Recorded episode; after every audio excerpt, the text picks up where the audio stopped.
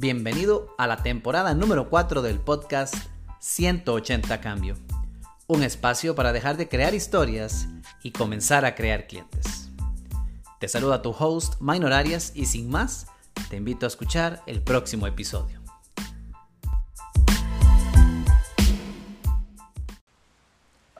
Hola, hola, ¿qué tal mis amigos de 180 Cambio? Les saluda su amigo y su coach Minor Arias. Espero que hoy se encuentren de maravilla y estén expectantes de un nuevo episodio de nuestro podcast 180 Cambio.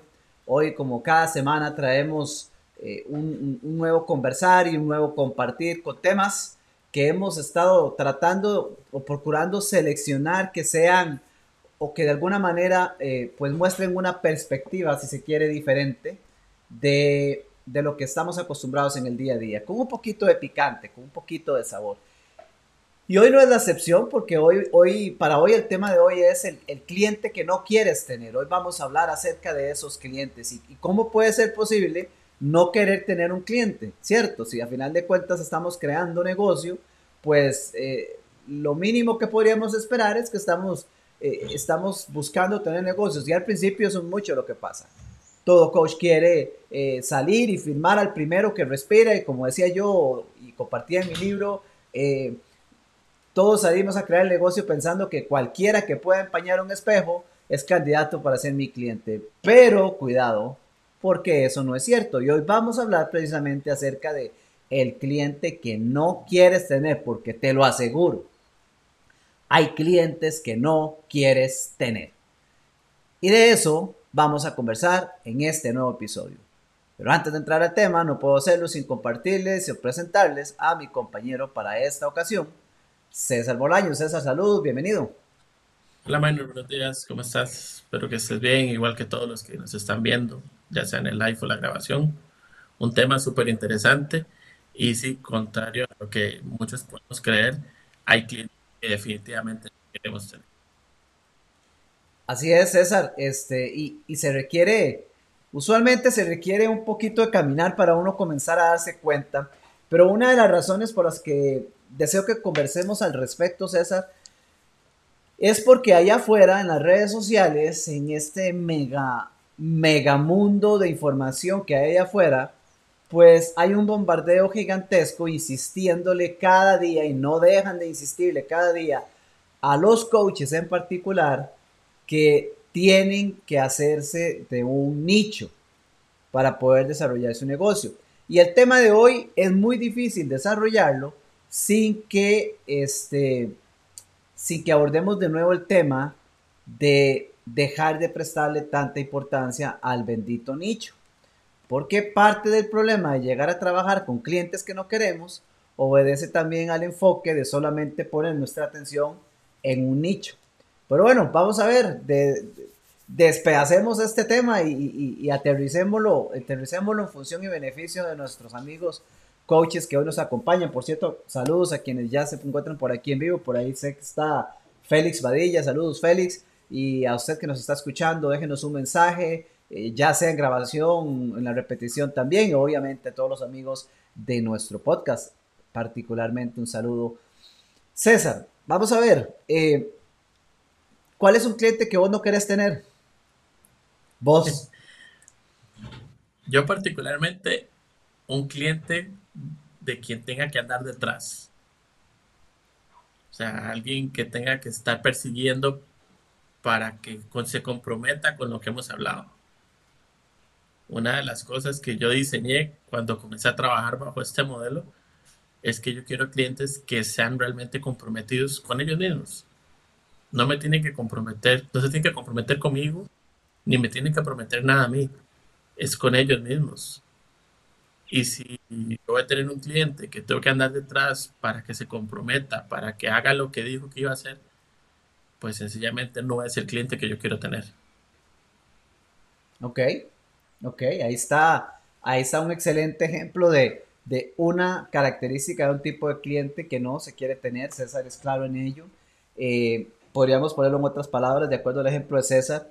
Eh, Vamos a ver, existen diferentes tipos de coaching también. Hay coaches que son felices dándole seguimiento día a día y teniendo reuniones recurrentes por semana y, y casi, casi durmiendo con el cliente para, para estar 24/7. Hay muchos que se llaman accountability coach y entonces justo esperan que un cliente esté encima o que más bien el coach esté encima del cliente dándole seguimiento a cada mínimo paso y demás. Pero yo te entiendo, César, porque yo soy otro que, que yo no soy un accountability coach. Eh, hay momentos en los que puedo o debo y, o acordamos tener ese seguimiento eh, cercano y demás, pero, pero en realidad mi, mi, mi, enfoque de coaching está para un, para un perfil, para un cliente que también, al igual que vos, que, que no tengamos que estar encima eh, ahí midiéndole los pasos para ver si se tomó acción, si hizo, si no hizo, por qué no hizo. Eh, e, esa es una muy buena distinción. Este, hay clientes que no queremos tener y, es, y eso creo que es interesante poder ir destilando cómo lograr llegar a identificarlos, porque vamos a ver, César y amigos, yo mencionaba hace poco el tema de del nicho, la famosa definición del nicho. ¿Qué, qué problema? Qué complicado, porque siguen muchos, eh, comillas abiertas, eh, gurús del marketing online, ¿verdad? Eh, siguen insistiendo como si estuvieran vendiendo lapiceros que el coaching tiene que ofrecerse a través de un nicho y que si no hay un nicho definido, básicamente usted está destinado al fracaso en su negocio. Y aquí estoy yo para decirles eso es bullshit, eso es mentira, eso es falso, y déjese de cuentos. Este, lo que pasa, y veamos algunos de los inconvenientes que hay en enfocarse uno a través de un nicho, eh, veamos un, primer, un primer ejemplo. Cualquier coach decide que, el camino correcto es desde antes de comenzar sentarse a filosofar para identificar cuál es mi nicho. Y entonces dicen que su nicho son, eh, no sé, mandos medios en compañías, en empresas. Ok, perfecto. Entonces hay cualquier cantidad de personas que, que laboran en esas posiciones, son mandos medios, que tienen un nivel de ingresos relativamente eh, aceptable como para hacer una inversión, un proceso de coaching, etc. Pero como siempre les ilustro en, mis procesos de coaching, si yo, si, si usted decide que ese es su nicho, y yo llego y le digo, vea, este, listo, ok, ese es un nicho, pues perfecto. Entonces, aquí le tengo una fila de 10 personas, mandos medios, hombres, mujeres, diferentes edades, pero todos mandos medios con interés de trabajar coaching, con interés de invertir, con la capacidad para invertir. Listo, son sus clientes, ahí está, dele. Y usted dice, ya, maravilloso, tengo 10 clientes. Usted empieza a coachar a esas personas, comienza a avanzar y no pasa nada de tiempo, muy, muy, muy rápido para que usted se dé cuenta que dentro de esos 10 hay tres desgraciados que no quisiera ni verlos. o sea, esos que usted dice, pero este mae, ¿qué cree? Esta chavala, ¿qué se cree? ¿Que yo soy, que yo soy qué? ¿Su perro guardián? O, o, que, o que porque me está pagando yo. Y empezamos a encontrar una serie de características, su mentalidad, su, su exigencia, su forma de pensar, sus valores, sus intereses. Empezamos a encontrar un montón de características que sí, la persona es un mando medio, pero yo esa persona no la quiero como cliente. No siento el clic, no está la conexión, no me gusta cómo piensa, no me gusta cómo exige, no me gusta eso, me siento incómodo haciendo el coach, se cruza de brazos cuando estoy haciendo la conversación quiere que le coache, me voy a hacer, ese es un cliente que yo no quiero. Un cliente que, me está buscando para ver hacer un cambio porque está reconociendo que solo no lo logra, que quiere, que quiere encontrar la manera de lograr algo diferente, su negocio, su vida, lo que sea, que confía que yo en el proceso le puedo ayudar a llegar ahí y que cuando estamos en el momento, solo porque yo tengo el compromiso de servir y no complacer, yo me voy a decir lo que tengo que decir o le tiro una pregunta lo suficientemente incómoda y lo que hace es cruzarse el brazo y decir, es que, es que no, es que así no me gusta. y, no quiere y, rechaza. Yo no quiero un cliente así. Ya, tengo años de experiencia como para tener muy claro lo que quiero y lo que no quiero en una persona. Pero es el detalle, César y amigos, que lo que quiero o no quiero de mi cliente, o en otras palabras, el cliente que quiero o no quiero tener, está en función a la persona, no al nicho, no a lo que se dedica, está en función a ciertas características de la persona. ¿Qué opinas, César? Sí, es que ahora tocabas un tema muy importante. los expertos, los gurús, y hacemos comillas, de, marketing. Ellos tienen una fórmula y digamos que para muchos mercados funciona y creen que se puede replicar exactamente igual en todo lo demás. El negocio del coaching tiene particularidades muy distintas a, por el ejemplo que dabas, vender lapiceros. O sea, el servicio del coaching es muy diferente y tenemos que entender que para que funcione se puede hacer de una forma diferente. ¿Por qué? Porque el ejemplo que acabas de dar es muy cierto. No, no es tanto mandos, mandos es un tema de personalidad. Yo recuerdo un caso en una de las compañías que trabajé que había una persona que está súper problemática, una persona que, que no estaba dando la talla y a la compañía se le ocurrió la genial idea de ir y contratar un coach para ver si la arreglaba, como si nosotros arregláramos gente, ¿verdad? Y lo que terminaron haciendo fue botando la plata. ¿Por qué? Porque ella llegaba, sesiones, no le interesaba, se cruzaba de brazos, yo estoy aquí porque me mandaron. Entonces, ese es un tipo de clientes que yo no quiero tener. Y al final, ¿cuál es el tema en la empresa? No, ese coach no sirve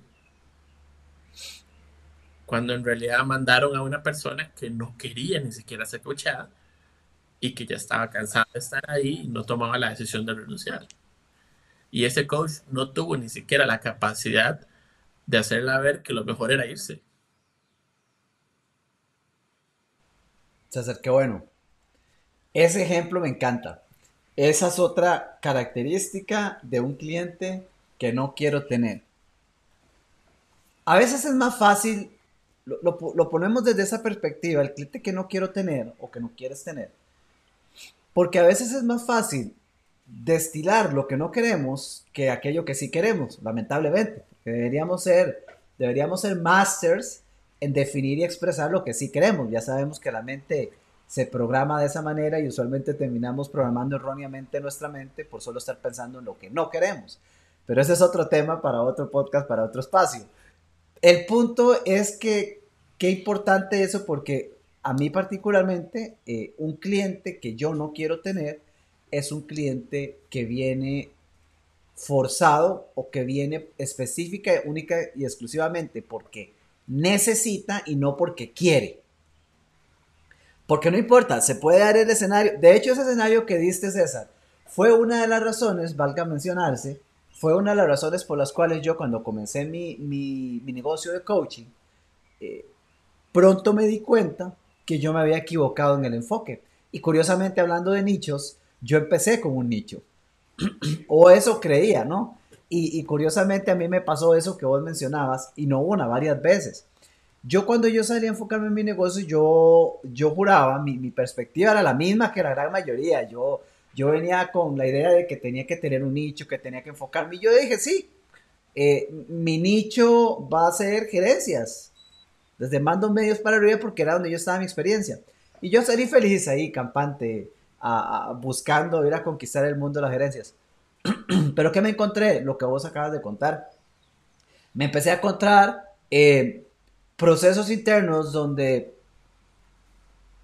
donde piensan que el coaching es un castigo o, que el coaching es como el chiquito en la escuela que van y lo mandan allá a la esquina o lo, dejan horas extra porque, porque no le están dando las notas, entonces es el, no sé, es el chapa que no procesa todo y tiene que enseñarle más, ¿verdad? Entonces agarran al coaching en las empresas y dicen, ah, a usted le toca coaching y no es un premio, es un castigo, que es eso o afuera, así que tómelo como, tómelo como, como, como una última oportunidad.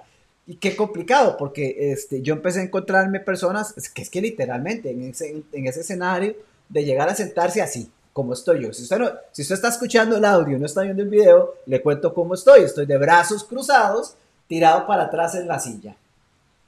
Ah, bueno, ¿a qué venimos? A coaching. Y la persona de brazos cruzados. Bueno, para mí esto no me interesa. O sea, yo estoy aquí porque mi jefe me mandó.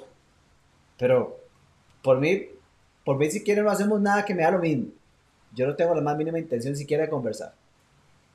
Ahora, un buen coach logra desbloquear eso.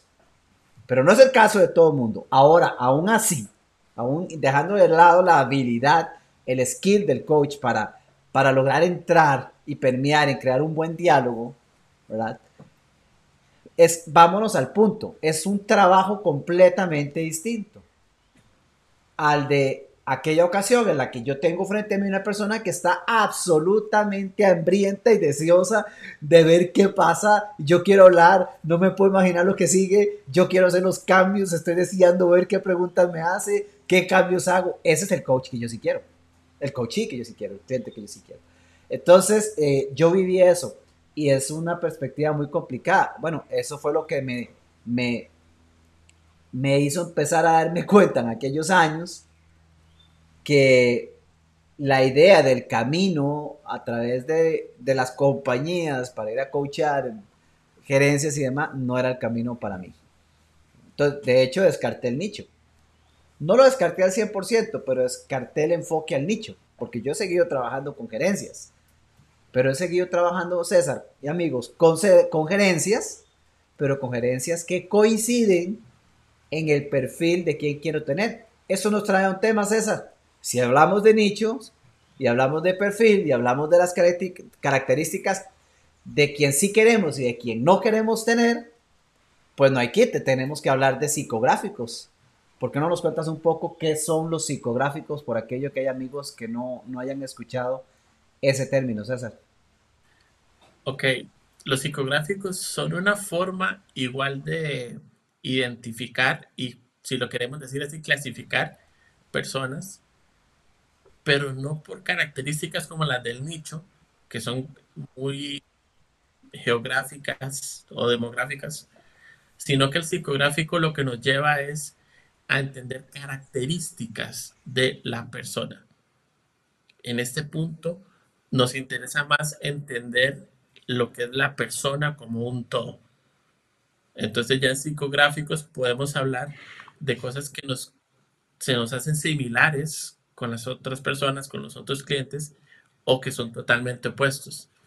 Aquí entra inclusive una parte de valores, de nuestra forma de pensar, de nuestro compromiso, ¿verdad? ¿Por qué? Porque un psicográfico puede ser desde cuál es su punto de ver la vida desde una religión o no le interesa la religión, desde alguien que está dispuesto a comprometerse realmente o gente que va llevando el día a día y a veces me comprometo, a veces no, y, o del todo no. O por ejemplo, un psicográfico puede ser alguien que está dispuesto a hacer lo que tenga que hacer para alcanzar su objetivo. Algunos inclusive llevándose a gente en camino. Yo puedo llegar y decir, sí, si hay que matar a 100, se matan a 100 para llegar. Eso es un psicográfico. O hay gente que puede decir, no, yo quiero alcanzar mi objetivo y quiero esforzarme, pero no quiero llevarme a 100 en el camino. Entonces, son esas características, esos valores que nos permiten darnos cuenta cómo es la persona y qué tanto clic, es algo que mencionabas ahora, qué tanto clic hago yo con la persona con la que estoy conversando. Ok, genial, gracias. Eso e, es este esa descripción y este tema es algo que considero absolutamente importante, primordial, fundamental comprender para todos nosotros coaches que queremos crear un negocio. Esta es una de las más grandes e importantes distinciones que podemos utilizar en el proceso de desarrollar un negocio. Yo peleo, yo sé que a mí me gusta ser controversial, eso a mí me fascina pero a mí me gusta ser controversial no solo por serlo, a mí me gusta ser controversial con datos, con experiencias que yo pueda confirmar y decir funcionan y usted ahí está equivocado. Y por eso yo insisto tanto en que el tema de perder tanto tiempo tratando de crear un nicho cuando usted está tratando de desarrollar su negocio es un completo error. Y no porque un montón de gurús en, en, el mercadeo en línea lo aseguren, lo justifiquen, lo vean en libros, no por eso significa que tenemos que ir a hacer caso de forma ciega y absoluta. Nadie habla, pocos hablan, para no decir nadie, pocos hablan de la importancia de enfocarnos en definir cuál es el perfil psicográfico de mi cliente ideal. Ok, si usted no ha leído mi libro, le invito a que lo haga y hay información al respecto. Vaya a Google, busque datos de qué es un perfil psicográfico e identifíquelo, porque necesitamos comprender cuáles son las características del individuo, no los datos demográficos de una población a la que me quiero enfocar. Un gran error que cometen la gran, gran, pero vasta mayoría de coaches es pensar, seguir el, juego del, del nicho, ¿verdad? Pensando en demográficos, y entonces pensar que su cliente está en aquel nicho donde hay dinero, donde ganan mucha plata. Entonces ahí vienen y dicen, ah, mi nicho, mi nicho son empresarios. ¿Por qué empresarios? Porque ahí donde está la plata. Esos son los que pueden pagar. No, usted lo que tiene es un juicio tan arraigado que necesita coaching para sacárselo de su cabeza. Eso no es cierto. Eso es un paradigma. Hay empresarios que tienen dinero, sí. Hay empresarios que no tienen, pero lo aparentan. Hay empresarios que tienen dinero y son un perfecto match para el coaching. Y hay empresarios que tienen dinero que casi se descomponen si escuchan la palabra coaching. Así que no quieren ni verlos en foto. Hay empresarios que tienen dinero, quieren coaching y son unos completos desgraciados. Y hay empresarios que tienen dinero, quieren coaching y son el cliente perfecto. No es el nicho. Son las características del individuo. Entonces, si yo tengo claro cuál es el cliente que sí quiero tener, o por lo menos parto de cuál es el cliente que no quiero tener, me ahorro problemas. Porque una de las cosas que nosotros queremos es, a la final de cuentas, claro que es cierto que queremos negocio, queremos clientes, queremos ingresos, queremos impactar al mundo, pero definitivamente una de las cosas que queremos es lograrlo siendo felices, divirtiéndonos, estando a gusto, haciendo algo que nos encanta de forma que nos encante. Y cuando nos encontramos con alguien que no quiero tener, todavía peor cuando nos terminamos encontrando a ese alguien que no quiero tener y ya es mi cliente. Porque eso se vuelve un infierno, se vuelve difícil, tiene que venir una toma de decisiones, ahora qué hago. Vivir un infierno en la relación porque cada sesión es un conflicto, o despedir al cliente y decirle adiós a esa platita, o despedir al cliente y pagó por adelantado y tener que pasar por el duro proceso de despedirlo sin permitir, que por cierto, este es un tema que vamos a abordar más adelante en un episodio, ya lo tenemos definido, viene este tema. Tener un cliente que pagó por adelantado, encontrarse que no es mi cliente, que no es el cliente que quiero tener, que no tiene la disponibilidad para trabajar y tener que llegar a despedirlo y no hay retorno de dinero pero tener yo que pasar por eso, y comprender lo que es vivir eso y aceptar eso y lo que eso implica en la relación con ese cliente. O sea, es, es perder la paz, César. Es perder la paz por estar trabajando con un cliente que no quiero tener. Entonces, ven cómo si hay clientes que no queremos tener. ¿Qué más, César? ¿Qué nos puedes contar más al respecto? Eso que mencionas es súper importante porque tenemos que ser conscientes. Hay sesiones de coaching de las que salimos energizados, sesiones súper poderosas, súper ricas, y uno dice, ojalá todas mis sesiones fueran así. Pero cuando yo tengo una sesión con un cliente como el que acabas de mencionar, se me derecha la energía por completo. Yo salgo de esa sesión y no quiero ver a nadie más el resto del día. Y tal vez fue la primera sesión del día y tenía dos o tres sesiones más programadas. ¿Con qué energía voy a ir a atender a los otros clientes? sin que tengan ellos la culpa de lo que está pasando. Son, son clientes que nos absorben completamente la energía porque no nos sentimos bien con ellos. Lo que mencionabas ahora me parece clave.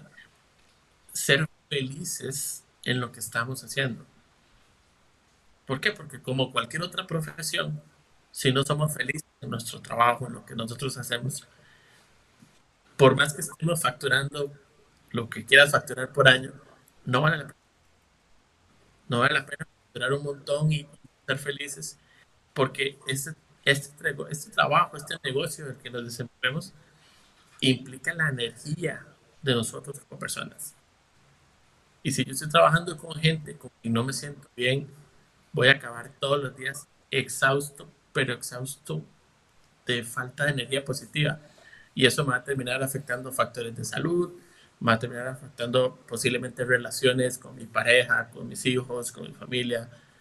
O sea, son muchas cosas negativas que pueden venir a raíz de estar trabajando con gente con quien yo no, con, quien yo no me siento bien. Totalmente.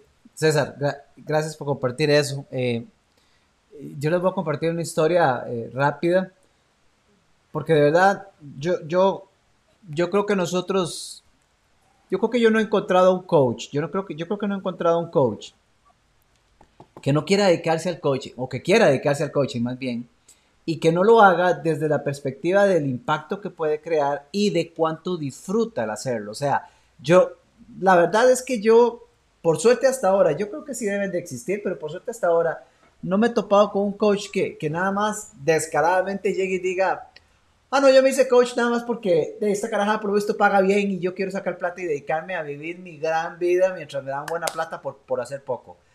Yo no encontrado a alguien que me diga eso. O sea, fácil o no tan fácil para desarrollar, pero la verdad es que la mayoría de los coaches, no, todos los coaches que yo me encontraba es, tienen, tienen sinceramente un principio y una vocación de servir, lo cual es fantástico. Y también sí, saben que aman hacer esto, que les encanta, entonces quieren dedicarse a esto. Entonces, uno no, uno quiere el dinero porque necesita el dinero y porque quiere crecer. Uno quiere tener clientes porque si estás creando un negocio, un negocio no existe sin clientes, punto, no existe sin ingresos. Entonces es lógico, vamos a ir a crear dinero y creemos dinero para muchas cosas más, precisamente en función de la felicidad. El dinero nunca es el resultado final. Nosotros queremos dedicarnos a algo que nos encanta. Ya vamos haciendo check. Ya estoy feliz, estoy haciendo algo que me fascina. Ya no estoy metido en un cubículo haciendo una tarea tediosa que detesto. No, ahora estoy haciendo algo que me encanta. Ya empieza a expresarse la felicidad. Quiero más ingresos, quiero más clientes. Claro, estoy impactando a más gente. Suma la felicidad. Quiero dinero para poder vivir otras experiencias. Quiero las experiencias, no es el dinero, quiero las experiencias. Entonces, estamos buscando ser felices. No importa que nos dediquemos, todos estamos en ese camino. Esa es, esa es la última definición de moneda que existe. Esa es la moneda más valiosa que hay en el mundo, la felicidad. Entonces no es cierto que por el hecho de que entre plata a la cuenta, ya con eso me basta. No es cierto. Por mucho, y a veces cuando uno está en un plano de necesidad en el negocio, las cosas no están saliendo, todavía no tengo ingresos, etc. Es fácil pensar, ah. Si me pagan con eso estoy feliz. Con que me, más si estoy cobrando bien un programita con un buen fee y demás, listo. Si me pagan estoy contento. No, no está tan seguro. La historia es, esta. Eh, mi primer cliente, cuando yo comencé ya a darle el giro a mi negocio, ¿verdad? Ya, ya el contexto de mi historia, la mayoría lo conocen. Primer año desastroso, llegué al borde de la quiebra, estaba desesperado, nada funcionaba. Empecé a hacer el cambio, empezó a pasar el giro, empecé a tener un montón de conversaciones, 56 conversaciones, todavía sin firmar clientes, nada. Por fin, ¡pum! Primer cliente. Minor, perfecto. Vamos por un año, yo lo contrato me pegué la lotería. Yo, ay, un año, ya me contrataron el primero, bla, listo. Y esa misma semana otra persona me contrató, ya tenía los dos primeros clientes. Y así empezó a pasar, empecé a tener clientes. Pero ese primer cliente, ¿verdad? Era un contrato de un año.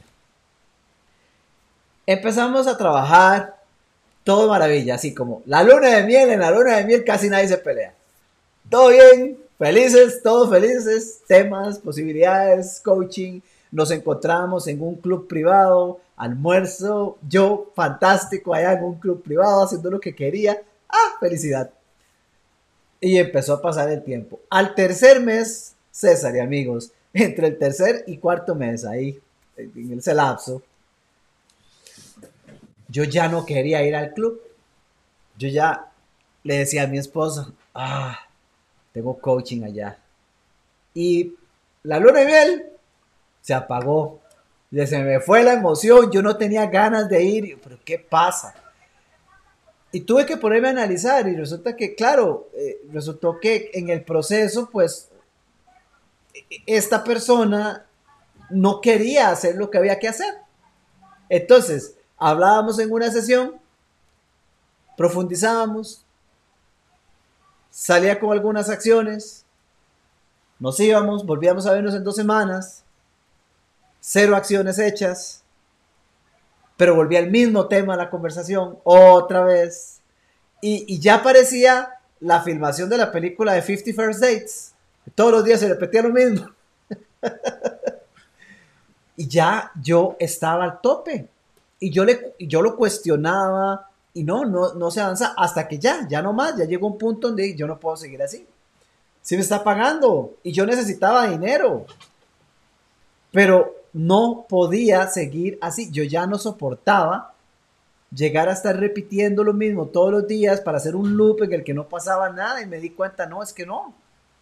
yo, yo estoy aquí para ir a crear un cambio, no para venir a hacer un loop de la misma conversación que no pase nada. No había compromiso del otro lado.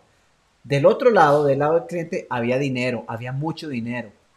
El pago que le correspondía hacerme para esa persona era, era un vuelto. Era cualquier. Para mí era la salvación porque yo estaba limpio, yo necesitaba, fue el primer cliente. Pero para él era nada. Y no había compromiso. Entonces tuve que llegar a la conversación de despedir a ese cliente. Tres a cuatro meses después, y mi primer cliente tuve que terminar despidiéndolo. Y lo que eso implica, porque yo no sé si han tenido la experiencia de hacer eso. Pero qué complicado es despedir a un cliente. Fue difícil en aquel entonces y hoy, siete años después, sigue siendo sumamente difícil hacerlo.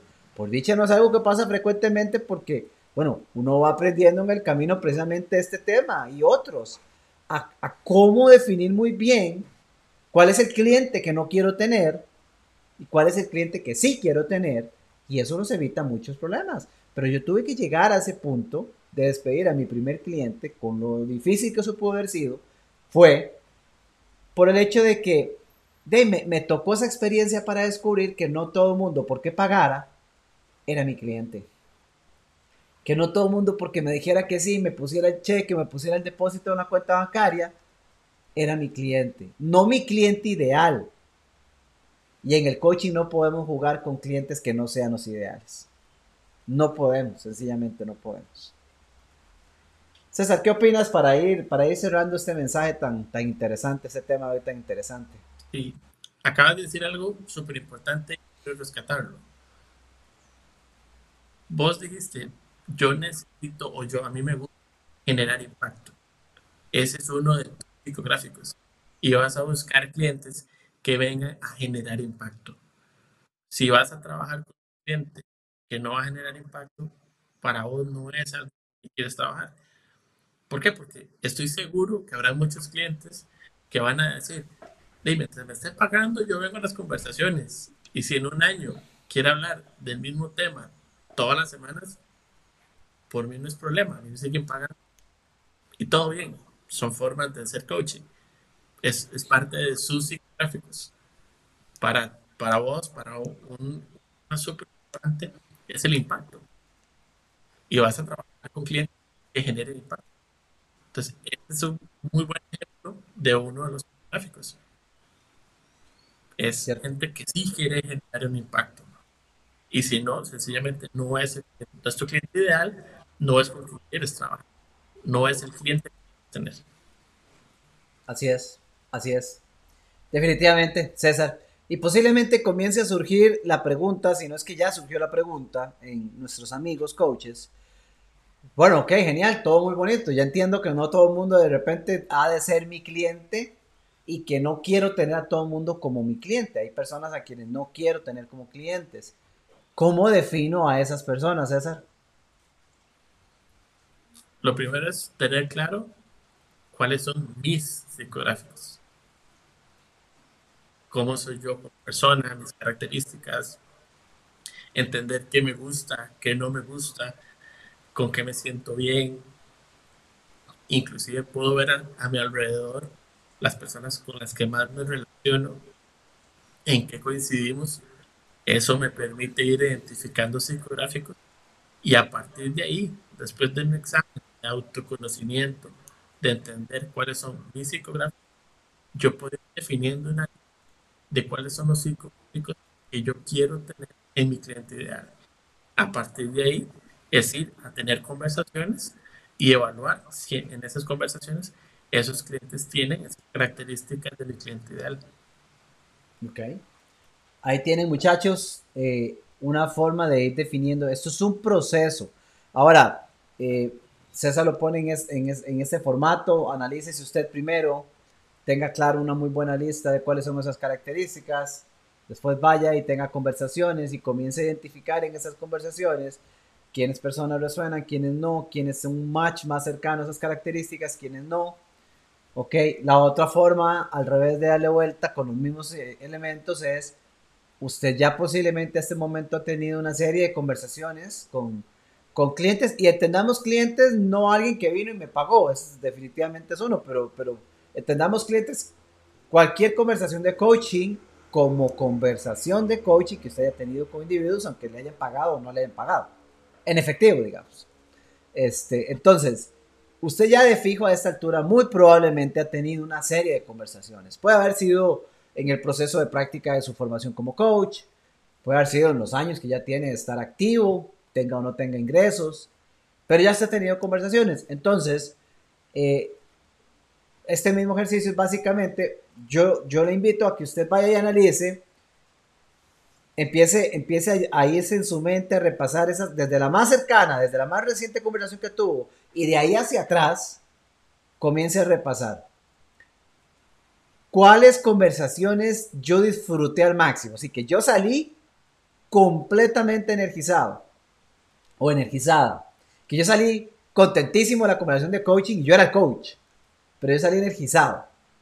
Ok, ¿quién fue? Uy, cuando, cuando coaché a Carla, listo, anote a Carla en un papel, anote, Carla. Coaching de Carla, ese, fue genial. algo pasó ahí que a mí me encantó esa sesión. ¿Quién más? Vamos, para atrás, ¿quién más? Ah, Carlos. Ok, ¿quién más? Ah, Jeremías. Ah, ok. Saque una lista, tres, cinco, la cantidad de personas, las que usted real, genuinamente dice, ya fue tan buena. O sea, yo, yo me sentí tan bien, fluyó tan bien, pasó tan bien la cosa en esa conversación que definitivamente me encantaría que esta persona fueran mis clientes de pago, que siguiera seguir trabajando con personas, con ellos o con personas como ellos, me encantaría. Ok, ya tiene un parámetro, ya tiene una lista importante. Ahora haga lo siguiente. Así como lo decía César, coja a Carla, el primer ejemplo, y comience a cuestionarse. Váyase a la conversación que tuvo con ella y comience a visualizar esa conversación. Devuélvase en su mente, retroceda el cassette y analice. ¿Qué hizo que me encantara tanto la conversación con Carla? ¿Qué tenía Carla ¿Qué, ¿Qué había diferente en Carla? ¿Qué hizo que esa conversación fuera, fuera tan tuanis, como decimos los ticos? Que, saliera yo tan contento, tan contenta, tan energizado de ella. Ah, es que Carla es súper divertida. Con ella se hace el coaching, pero se pasa bien, se divierte uno, se, tiene un espíritu alegre. Espíritu alegre, es divertida el mindset. Carla está completamente abierta a las posibilidades, no cuestiona, sino que está anuente a ir a explorar, que busca explorar, tiene apertura de mindset. ¿Qué más? Y empiece a sacar esas características de Carla. Listo. Ahora váyase con, con la segunda persona que anotó, no me acuerdo qué nombre dije. Váyase con Jeremías. Analice por qué la conversación con Jeremías fue así, que me encantó Pum, pum, pum, pum, pum. Anote todo lo que se le ocurre que a usted le encantó la conversación. Fluyó muy rápido, muy orientado a resultados. La conversación fue corta porque rápido captó un insight y una vez quería salir corriendo. ¿Qué le encantó? Los valores que tiene Jeremías, etcétera. Anote todo eso, anote todo. Hágalo para cada una de esas personas que usted ha encontrado fantásticas a la hora de tener una conversación de coaching. Y después, siéntese a leer todas las características, siéntase a leer todas las de Carla, las de Jeremías, la del otro, la de la otra, léalas, léalas, léalas, léalas. Y usted va a encontrar que hay un patrón. Haga el ejercicio y dígame que no y me voy a asustar, porque no he conocido hasta ahora a alguien que no encuentre un patrón. ¿Cierto, César? Nosotros lo hemos hecho. César lo ha hecho. lo hacemos en la academia, ¿cierto, César? En la academia eh, ya lo hemos desarrollado con los coaches que han trabajado con nosotros. No hay una, no hemos encontrado una excepción, ¿cierto? Totalmente. Es que esto es una, termina siendo una guía. Cuando comienzas a revisar uno, dos, y es cierto, tal vez no todos tengan. Si yo no tengo características, por lo menos siete u ocho van a estar en casi todos. Exacto. Y, ese, y esa es la clave. El factor común. Habrá personas que tienen una característica, bien lo dice César, distinta a otros, pero vas a empezar a ver las características de todos y te encuentras un factor común. Y entonces, ese factor común, anótelo aparte, sáquelo. Factor común, divertidos, conversaciones muy fluidas, muy amenas. Ok, personas divertidas. Factor común, mindset de crecimiento, enfocados en, en ir a aplicar, en aprender, en deseosos, hambrientos de conocer más, de aplicar más. Mindset de crecimiento, factor común. Saque los factores comunes. Tres factores, cinco, siete, diez, los que sean. Esa lista de factores comunes, léala. Léala bien. Y pregúntese, ¿a quién me recuerda esta lista? ¿A quién me recuerda esta lista? ¿Quién se parece a esta lista? Y dígame si esa lista no se parece a usted. Ahí está. Ahí tiene la esencia de estidad de, no de todas, pero de las principales características de un perfil psicográfico de un cliente ideal. Ahora, si hacemos el mismo ejercicio, César y amigos, pero lo hacemos con aquellas personas con las que salí terrible, también funciona. Ay, yo salí exhausto, agotado de la conversación con fulano. Y ya van dos veces y salgo con dolor de cabeza esta conversación. O salgo y, pucha, yo siento que aquí no pasó nada, fue una traba, fue como una lucha. Conversación fue como una lucha. Ok, coja igualmente tres, cuatro de esas y haga lo mismo. ¿Por qué esta conversación me drenó? ¿Qué pasaba en esa conversación que me drenó de tal forma? Y empiece a extraer. Bueno, a la hora de hacerlo, igual vas a encontrar factor común y en el factor común vas a identificar el cliente que no quieres tener.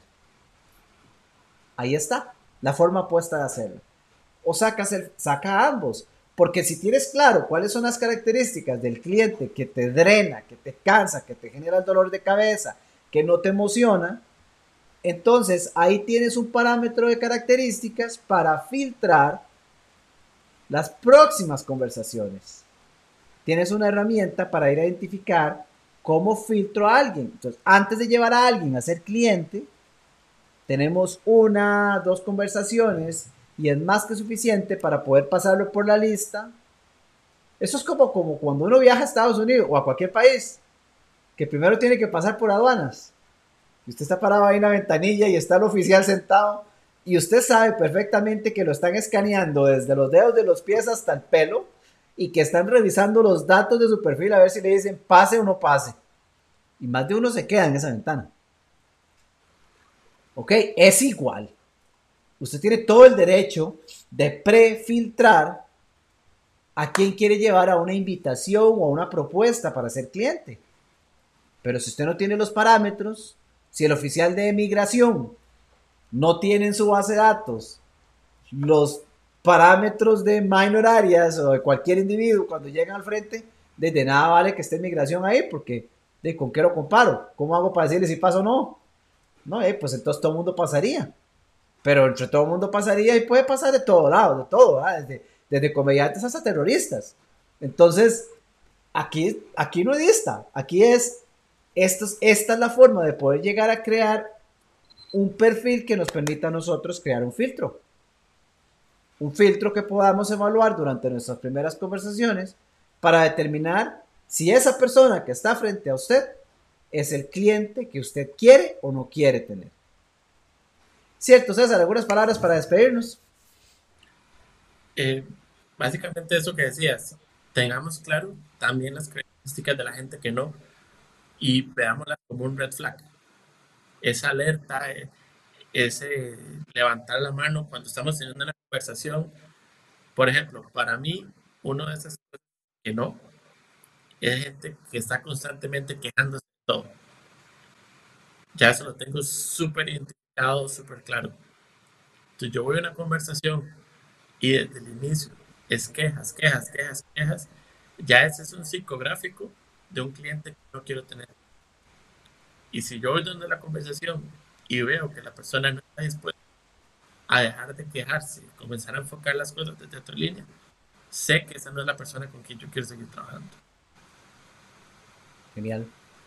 Definitivamente eso es, son red flags. Ahora, eh, César, y gracias, gracias. Ya llegó la hora de, despedirnos. Este, eh, el tiempo vuela cuando uno está compartiendo estos temas y, definitivamente se nos, a mí se me ha ido volando el tiempo. Te agradezco una vez más, César, por, tus aportes, por tu tiempo, por invertir con nosotros estos sábados, este, junto con Cristian, que semana a semana estamos este, intercalando la conversación para desarrollar estos temas con nuestra audiencia. Gracias, César. Con. Y muchachos, para, para, cerrar de mi parte y despedirme a todos ustedes, coaches que nos siguen, este, gracias por, por estar con nosotros y veamos este detalle importante. Lo que César acaba de decir. Nosotros, nosotros compartimos esta información y es, es información para que usted tenga una herramienta para que pueda identificar esos red flags, esas banderas rojas de alerta, alerta aquí puede haber problemas. Ahora, en la vida real pasa que la bandera roja puede activarse, pero por otro lado en nuestra mente está el punto de decir, pero yo necesito un cliente, yo necesito dinero, yo necesito que ingrese eh, dinero a la cuenta. Y entonces entra una batalla entre qué hago. Este está dispuesto a pagarme, pero tengo un red flag todo indica que no, me, no me siento a gusto, no me siento bien, todo indica que no va a ser mi cliente ideal, todo indica que es un cliente que no quiero tener, pero me quiere pagar. Esa es una difícil decisión, pero por eso le estamos informando por adelantado. Sí, si aceptas tenerlo, vas a tener un ingreso. Pero ojalá que no tengas tengas que esperar a vivir la experiencia para darte cuenta que más temprano que tarde vas a tener que pasar por la incómoda posición de despedir a ese cliente y de tener que lidiar con lo que esto trae. No es fácil y no es bonito. Entonces, ¿por qué mejor no invertimos nuestra energía en seguir invitando, en seguir conversando, teniendo muchas más conversaciones para identificar los perfiles que sí están, porque se lo aseguro, aunque usted no lo haya visto aún o no lo vea aún, la gente suya, sus clientes, su tribu, su, su tribu de perfil ideal está ahí, está ahí, está esperando. Pero el trabajo suyo es llegar a ellos a través de más conversaciones. Va a llegar un momento en el que una vez que lo identifique y estén juntos trabajando, va a ser el mejor momento su negocio y a partir de ahí es sencillo seguir replicando. Ese es el mensaje para hoy, amigos. Muchísimas gracias por estar con nosotros. Fuerte abrazo. Que tengan una semana maravillosa, llena de éxitos, llena de bendiciones. Y si Dios lo permite, nos volvemos a encontrar dentro de una semana con un nuevo episodio de nuestra temporada número 4 del podcast 180 Cambio. Por ahora se despide de ustedes su amigo y su coach, Minor Arias. Bye bye.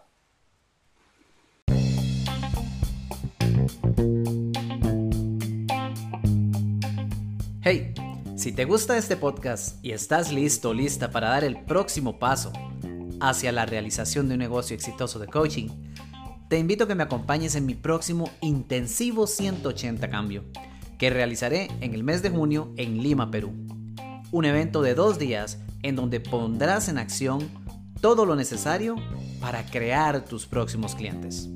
Ingresa a www.180cambio.com para más detalles. Thank you.